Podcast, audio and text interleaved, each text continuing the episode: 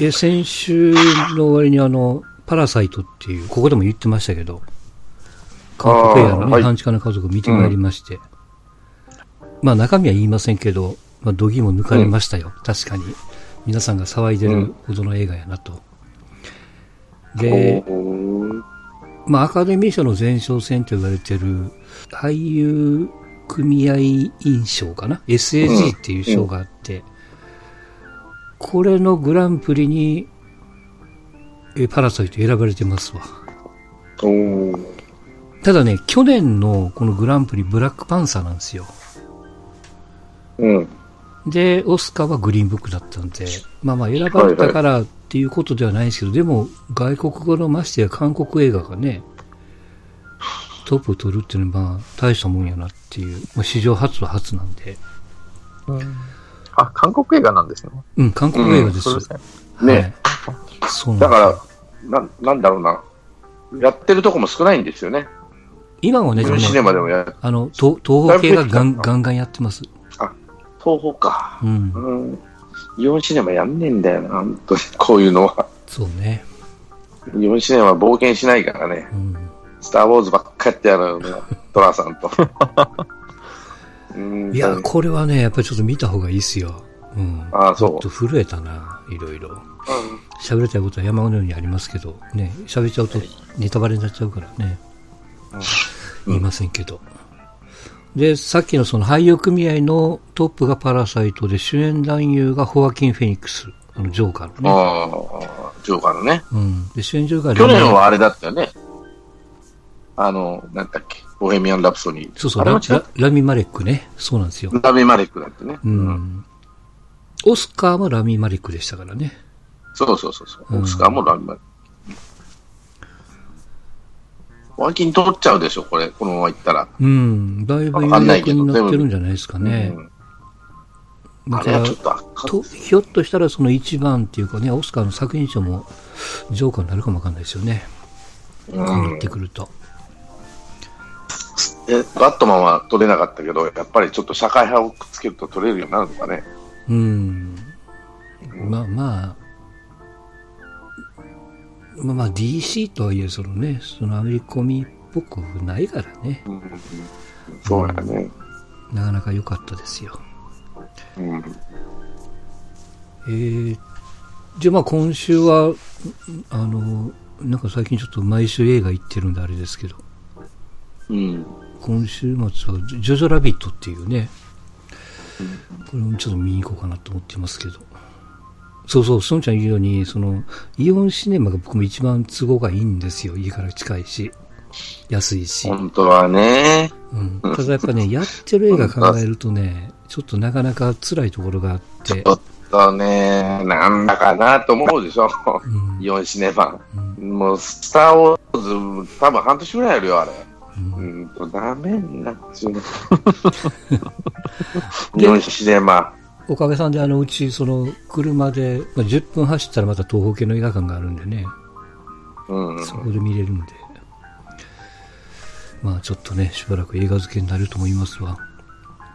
うん。でね、一個その、邦画で気になってるのが、あの、ラストレターっていう映画があるんです。今やってるのかな、もう。これ確かイオンシネマでもやってると思いますよ。岩井俊二の映画でね、松たか子とか福山とかああ、はいはいはい。出てるんですよ。なんかお姉ちゃんの代わりに文通始めますみたいな、うん。まあ映画なんですけどね、その当時好きだった先輩にみたいな。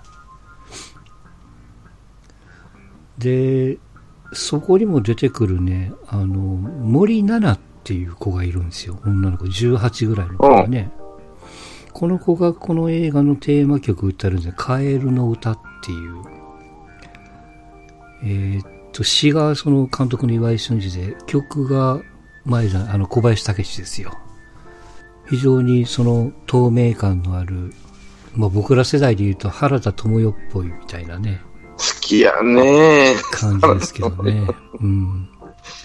原田知世好きやね。まあでもい非常にその、いい感じだし、ちょっとこう曲聴いて気になってたら、この子があの天気の子の主役の女の子の声役、声やったんやね。うん。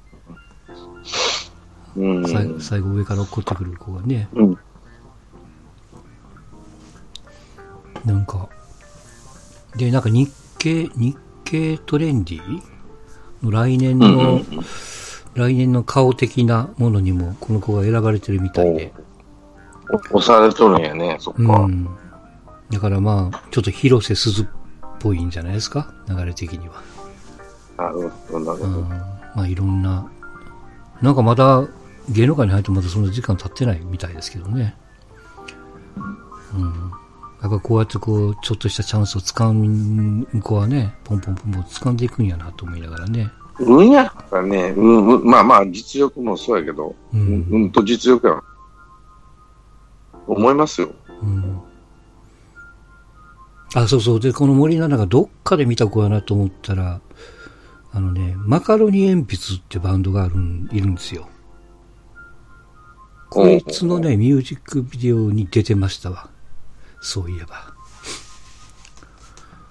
だから、このミュージックビデオ出たのが、多分去年の3月ぐらいなんで、もちろん天気のこのだいぶ前やしね、公開の。でだからやっぱこう、目をつけてる人は目をつけてるんやなっていうね。よくこう売れる前に、ミュージックビデオなんかポーンと出てきやるからね。うんなかなか大したもんですよ。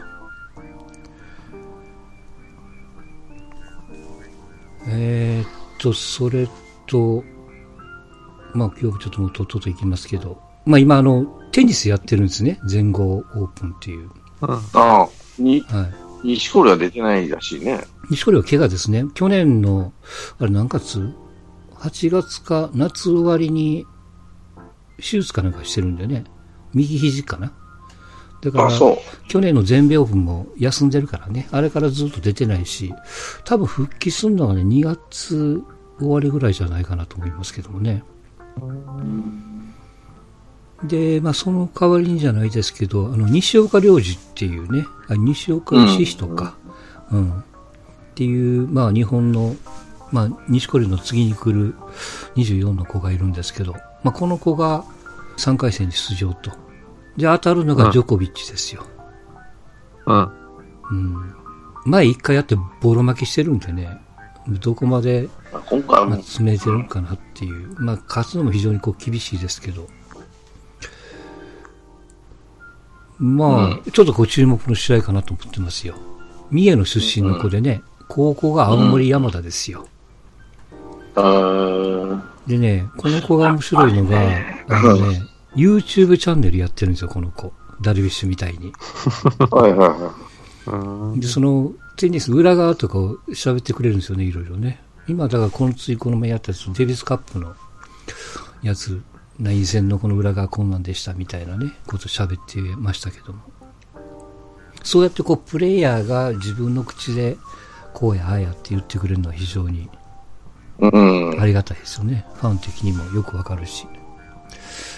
ねじ曲がらなくていいですよね。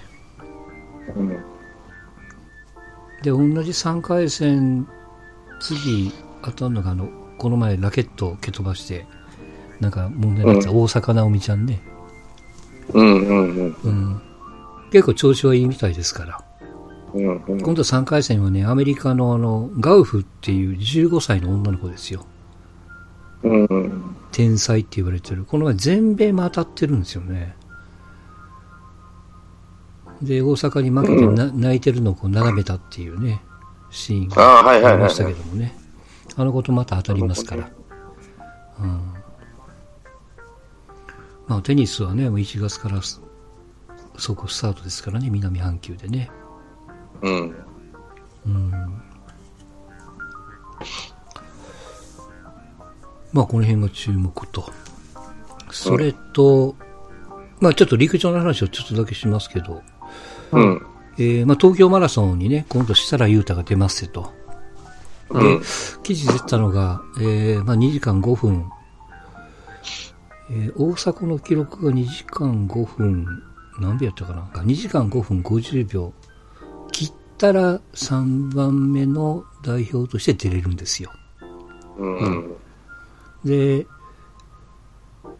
まあ、設楽優太曰く、あの、まあ、5分台、変な人は5分49秒でも記録切れるんで、出れるんですけど、まあ、そんなんじゃ自分は納得せんと。基本的には4分台を目指して走りますと。いうようなことを言ってるのと、ここに多分、ベイパーフライの、えー、4番目の靴かな？新しい靴多分履いて出ると思うんですね。うん。あの、キプチョゲが2時間切った時に履いてた靴ですよ、確か。うん。それをこう履いて出るみたいですからね。あの、ナイキがやっぱ前倒ししてるみたいなんですよ。あの、後に、後ろにずれるにつれ、まあ、使用禁止になる可能性が大なんでね。うん。うん。まあ、それもあの、まあ、世間ではいろいろ言われてますけどもね、本当に禁止せんといかんのか、どうなのかと。どうなんですかね、でもね。うん。で、やっぱりね、その、プレイヤーさんにしても、陸上の関係の人にしても、いろんなところで発信はされてますけど、この前あの、女子の長距離のニーヤ、ニーヤさんっていう、31の女の子がね、あの、ヒューストンのハーフマラソンっていうのに出たんですよ。うん。で、もと従来記録持ってたのが、あの、福士加代子って言って、まあ女子の長距離内では結構ちょっとキャラの明るい子ですね、その子が持ってた記録を破って日本新記録を出して優勝したんですよね。うん。で、まあ、やっぱりナイキのベーパー履いてたんですけど、で、やっぱりそこら中の記事で劣ってるのは、あの、厚底シューズを履いて日本新みたいな。まあそんな書き方をされてるわけですよ。で、このレースに、えっ、とね、べ持ちタイムが1時、1時間、あ、記録が1時間6分38秒っていう記録でうん。優勝したんですけど、1時間5分台の持ちタイムのアメリカの選手も出てるんですよ。うん。で、その、その頃はもうもちろんそのナイキの靴も履きながら、で、えー優勝とされてたその子に1分半ぐらいの差をつけて優勝したんですね。う。うんん、そこはクローズアップされずに、なんかこう、靴のおかげで勝ちましたみたいな、うん。そこを言われてるから、やっぱりその、あの、陸上の記事で非常にこう分かりやすいのがスポーツコーチなんですよ。なんか陸上の専門の人がおるのかね、中身よく知ってるのか分かんないですけど、うん。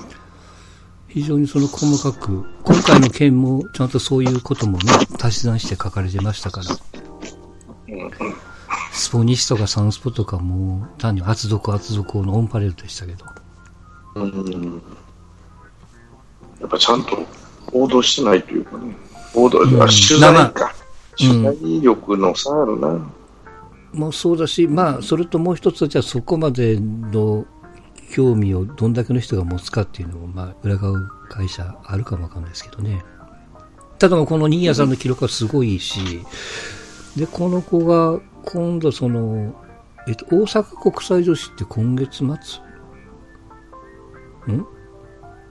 今月末だったかな？なんかあるんですよ。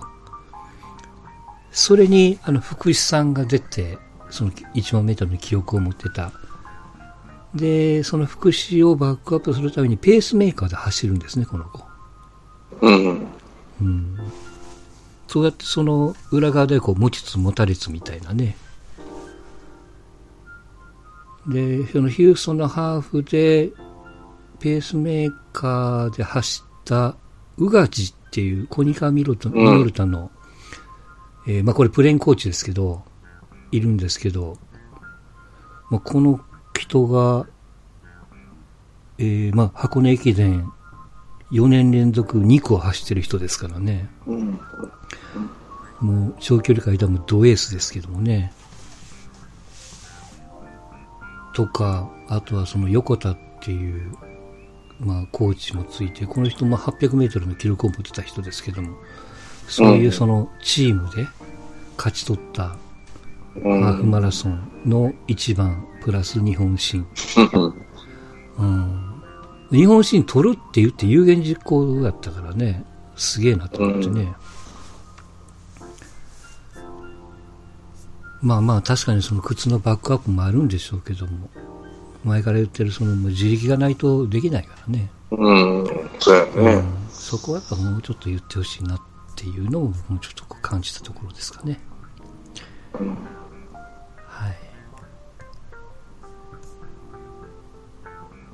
えー、それと、まあ、ジャンコさんがいるんで、ちょっとせっかくなんで NBA の話をちょっとだけしますけど、はい。はい。えー、後半戦っていうのがね1月の19とか20とかその辺からっていうイメージなんですか。なんか記事を見ると、後半戦スタートみたいなね、感じで書かれ方してあんまイメージジないですけどね、オールスター前後ですよね。なんかでも、うんうんもっと言うとトレードデッドライン前後うん、の方がなんか分岐点としてはわかりやすいけどね。わかりやすい。まあ日本、日本の記者が書いてるだけじゃないですけど、もしかしたら。うん。あんまないですけどね、そんな半分過ぎたからとかっていうようなことは。で、今、レイカーズが、まあ、35勝9敗と、まあ、直近ではい作新じゃ2勝1敗。はい。で、これから1月残ってるのがネッツ、それから、えー、セブンティシクサーズ、クリッパーズと。ポイントはクリッパーズですよね、これ多分ね。うん、そうですね。今0-2ですからね、今シーズンはう。んうん、うん。まあ、ここが注目回なと。で、一方、サンダーは直近3連勝してまして、まあ、これはあの、調子いいですね、でもまあ。うん。まあ、カードに恵まれたんで、ロケッツ挟んでるからね。そうそうそう。んね。で、残ってるのが、次ホークス、ティンバーウルブス、マーベリックス、キングスと。ここもちょっとまあ、なかなか、ベリックスぐらいですね。うん。ちょっとやばそうなのはう。ん。で、まあちょっと前にね、そのウエストブルックが、OKC のホームに帰ってきて、うん。あの、こう、歓迎ぶりを見ましたけども。いいですよね。なんかやっぱ泣いちゃうな、あんな見るとね。そう。うんあいいんすよ。もう、おつなことやるんですよ。彼ら、本当に。ねえ。まあ、うんやっぱ一種のその、まあファンを盛り上げるというかね、当然その、うんまあ敵対視もせんといかんのですけども、なんかその辺綺麗に線引けてるなっていうね。まあ、極端だから、本当ねあの、憎むときは思いっきり憎みますけどね、愛するときは逆に思いっきり愛するんで、うん。まあ、それをプロモーションに使ってるリーグっていうか、まあチームなんでしょうけど、うまいですよね。そうやろね。うん。いやいや、まあそんなことを思いながら、まあサンダーも、まあね、さっきも言っていただいた、もう好調を維持してますからね。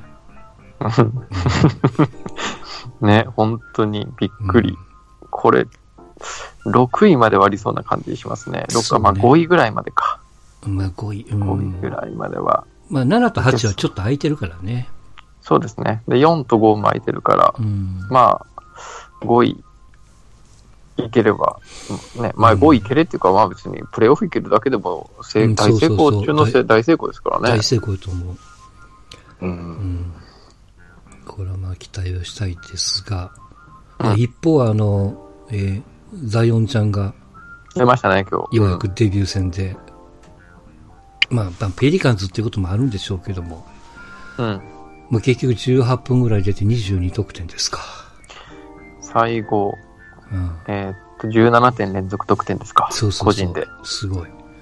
うんうんねまあ、スリーとか打ってこないと思ってるから、大してチェックもいってないからっていうところはあるにしろ、うん4本連続ね。決めれるっていうところがやっぱスターでありますよね。すごいなただちょっと体重が重そうだから怖いですね、怪我が。うん。うん。結局あの体重が怖いからこう落としにかかったはずないけどね。うん。なんかでもなんだったかな、なんかの記事で、あの、ウェイトトレーニングちょっとしたらもう何キロすぐ増量したみたいな。まあ多分もう、エンジンが違うんですよ、人としての。だからどうこう、ウェイトなり、もうね、怪我とかって、そういったのをこうコントロールするっていう、そうやね。うん、ちょっと、うん、そこら辺が不安な選手だなって。うん。力はずば抜けてるんやろうけどね。うん。うん。まあでもちょっとレブロンと比較するのは、ちょっとやっぱ酷かなってよ。うん、うん。ちょっとね、このデビュー、デビューというか、まあ、最初のデビューの試合だったんで、うん。まあ、あれ、レブロンどういう感じだったかなと思いましたけど、やっぱレブロンの方が、あの、まあ、より多彩というか、うん。まあ、ポジションも違うからっていうのもあるんですけれども、うん。やっぱちょっと、まあ、ザイオンもすごいんですけど、レブロンの方がやっぱりすごいなっていうふうには感じましたけど、はいはい。まあでもこんなスターがね、どんどん出てくるっていうところがやっぱりこう、うんアメリカの懐の出方っていうか、選手の。一応ね、レイカーズと当たるのは2月の終わりに当たるんですよね。サンダーとは2月の14日に当たるんで、うん。そうちょっとそういうふうに当たってる時にちょっとがっつり見たいなっていうのはありますけどね。サンダーだと、うん、誰がつく、まあ、アダムス、5番言ってたのかな、今日。センターやってたんだったら、まあ、アダムスはでも、ね、あんだけ速かったら守れないでしょうね。うん。アダムスも。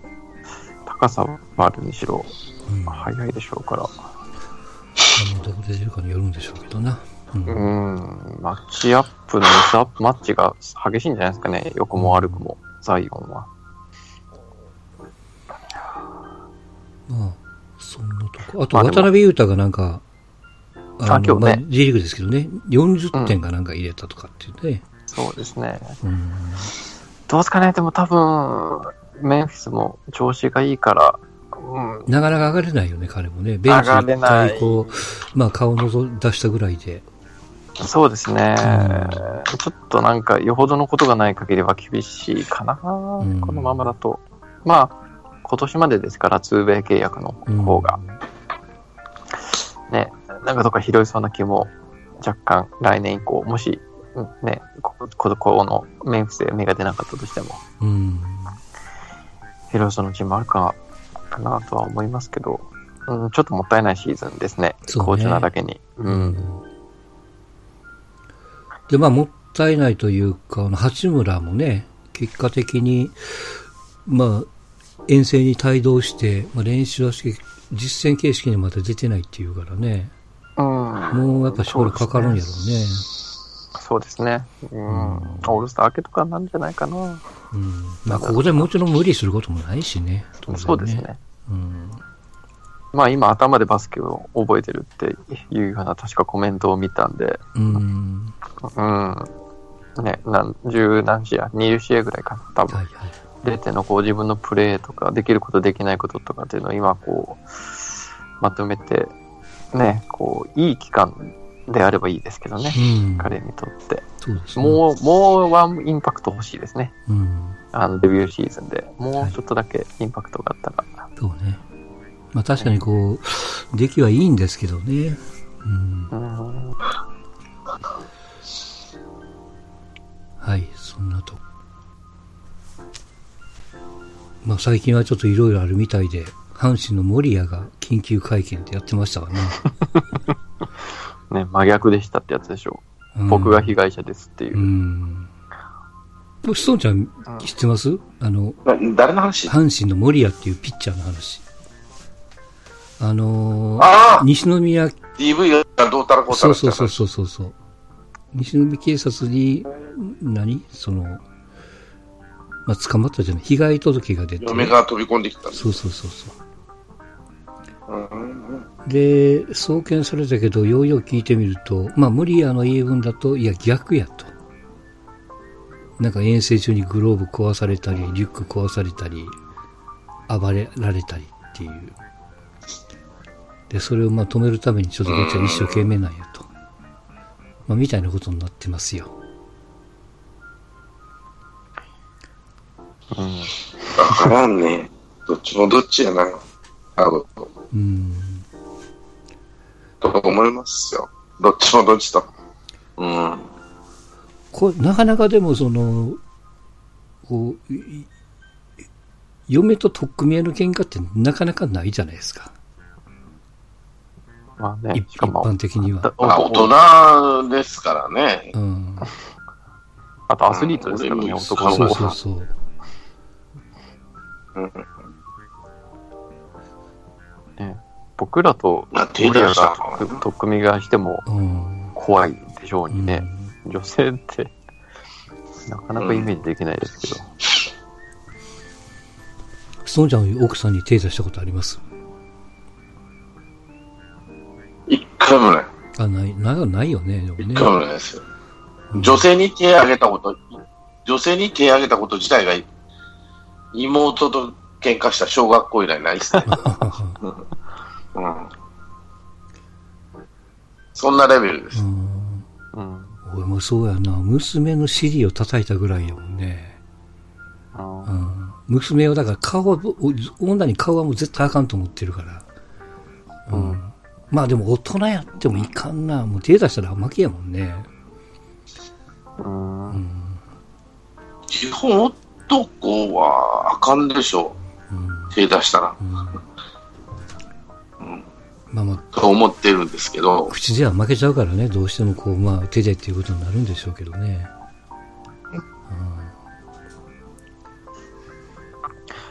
まあでもなんダか処分が出るような話でもなさそうですねう。ん。阪神が。わりかしこう、球団側からは、いやいや、本人から聞いてるけども、問題ないよみたいなね、ちゃうでちゃうでみうたいな。んうん。まあ、それを受けて、多分今日ですか、まあ、1月23日、まあ、記者会見をして、一問一答で話をしたと。うん。うん。まあ、もちろん、なんかもう離婚の調停に入ってるみたいですからね。うんうんうん。まあね、難しいですよね。どこでこう処分を下すかっていうのがね。うん。まあ、大きいところで言うと、アギーレ無罪ですからね。うん、日本サッカーの代表の。結局、そっか。そうやね。そうそうそうそうそう。そうそうそう、あんだけ騒がれたところで結局無罪っていううんところだかあ、サッカら、ね、あーのの解雇なんだったんだろうってそ、いうう。そうやな。それ考えると森谷もね、ただまだ今そういう話が出てるだけだから、うん。処分するのはまあおかしいっうん。ていうところでもう、うんね、阪神もフォローしてもらえれば、きちんとね、ちゃんとこう罪が表に出たときに、まあ、白黒がしっかり黒になったときにこう処分をすれば、うん。うん、でもこの辺ってあの、まあよくありますけど、1対1でやってることやから、証明がしできないじゃないですか。うん、できないですね。だからもう、まあ双方が折れるしかないわけでしょ？要は。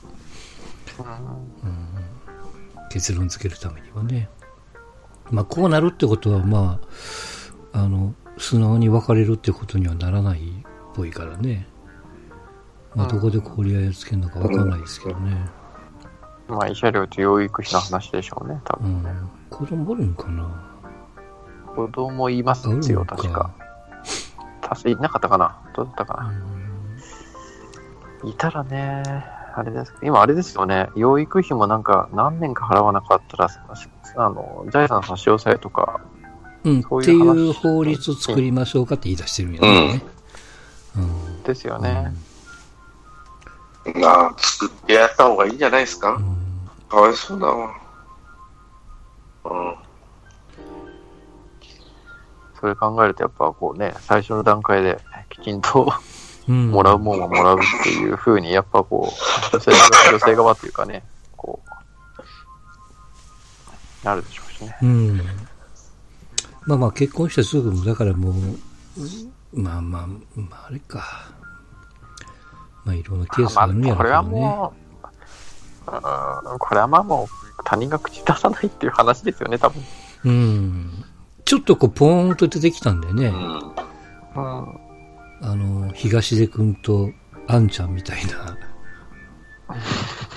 ポッと出てきて、でもまあ、この守谷の件は別にね、あの芸能リポーターなんか騒がないでしょうけども、うん。まあ、ファンはざわざわしますわな。うん。阪神的には、もし今シーズンいなかったり、大きいでしょねえ、これは。去年こう頑張って、多分戦力で当然考えてるやろうしね。うん。うん。ねジョンソンとモリアがいなくなるっていうのは、やっぱなかなかちょっとうん。きついですよね。まあ、できるだけね、うん。で多分この辺問題解決するのに時間かかるからね。うん。多分じ示談なんやろね。被害届出してるから。もうがっつり裁判でやり合うか。まあ、示談っていうとこ森谷が売れるっぽいけども、まあまあ話し合って、被害届を戻すかですよね。そうですね。うんうん。まあ子供二人いるから見たら、うんまあどっかで示談して、ね、ある程度お金のところでうん。解決して終わりじゃないですかね。まあそこで終わってね、あの、選手生活としてはこう、あんましこう影響がないように、まあ、ないことはないんでしょうけど、うん。まあ、救いはあれやね、もうキャンプが2月1日で、まあ、あと1週間でしょうけどね。うんうん。もうこの間、ちょっと時間があるっていうのが救いですよ。これ、例えばその明日からキャンプインみたいな状況だったらね、長野方にも気持ちの切り替えできないでしょうし。そうですね。レギュラーシーズンだったらとりあえず抹消みたいなうん。感じにもなんかしそしそうですしね。なっちゃいますよね。うん。うん。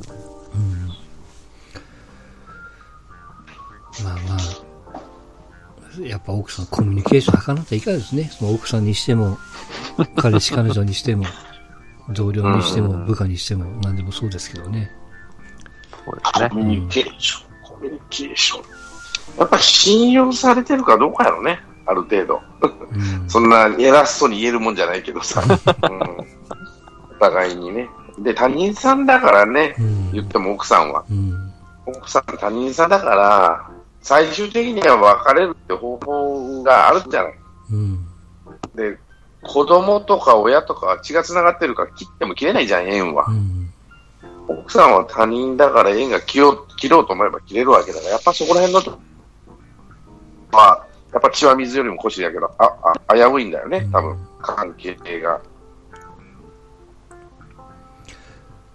まあ、別れたら別に別れてもいいし、よく聞くのはね、別れてからの方が仲良くなれるっていうのをよく聞くじゃないですか。うん。だからあの、セリーとかよく最近言ってますけどねあれ、離婚に離婚を売りにしてるね、最近。うん。まあ、ああああやってこう、ダウンまタウンナウでもなんでもそうだけどさ。あ、まあ、笑いじゃないんですけど、まあ、あれはあれでいいと思うけどね。う。うんん。いや、そもそもああやってこううん全部情報を出すから聞くことはないし、必要以上に僕らがっていうか周りが関心、まあ興味あるんでしょうけども、どうしても知りたいと思うことがちょっと僕もよくわかんないからね。例えばその、シェリーが悪いだ、旦那が悪いだ、アンがどうだ、東がどうだみたいなね。うん。そんなこと周りがとやかく言ってもしょうがないもんね。うん。うん。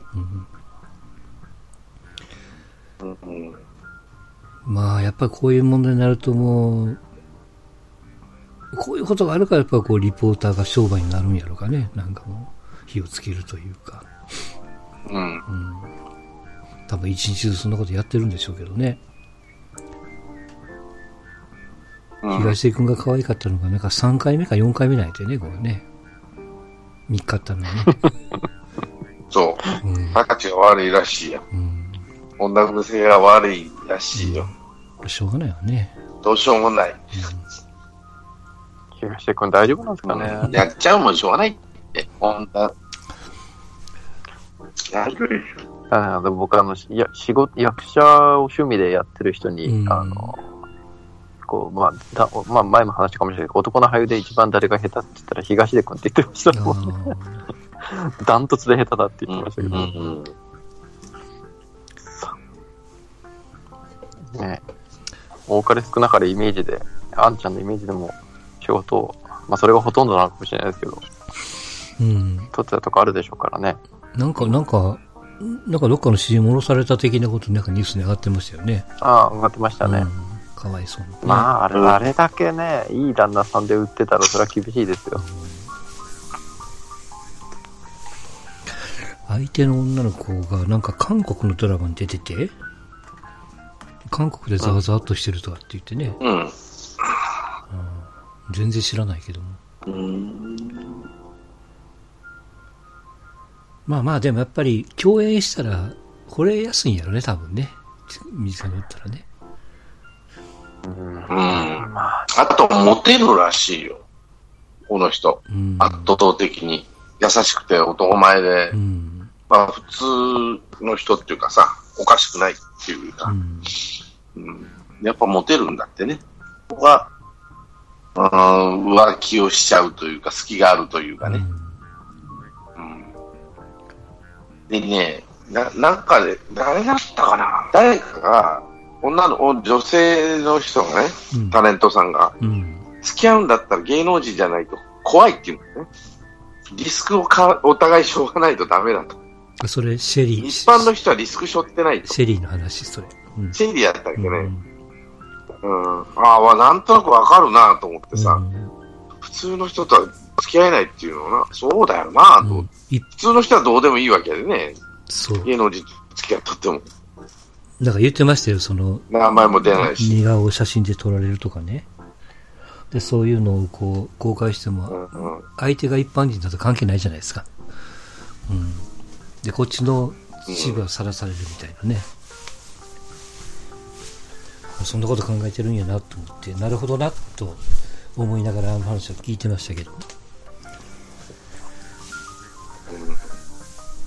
まあまあ、森谷君も頑張ってくれということですよ。うん。いや、なかなかこう、阪神の選手でこうやってパッとクローズアップされるケースがなかったからね、こういう事件っぽいのは。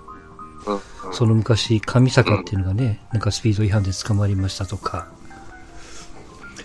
えー、なんか、うんなんか何人かおりましたけどね、あれは刑事事件になっちゃいましたけども。まあまあ、早く早期解決をというところですかね。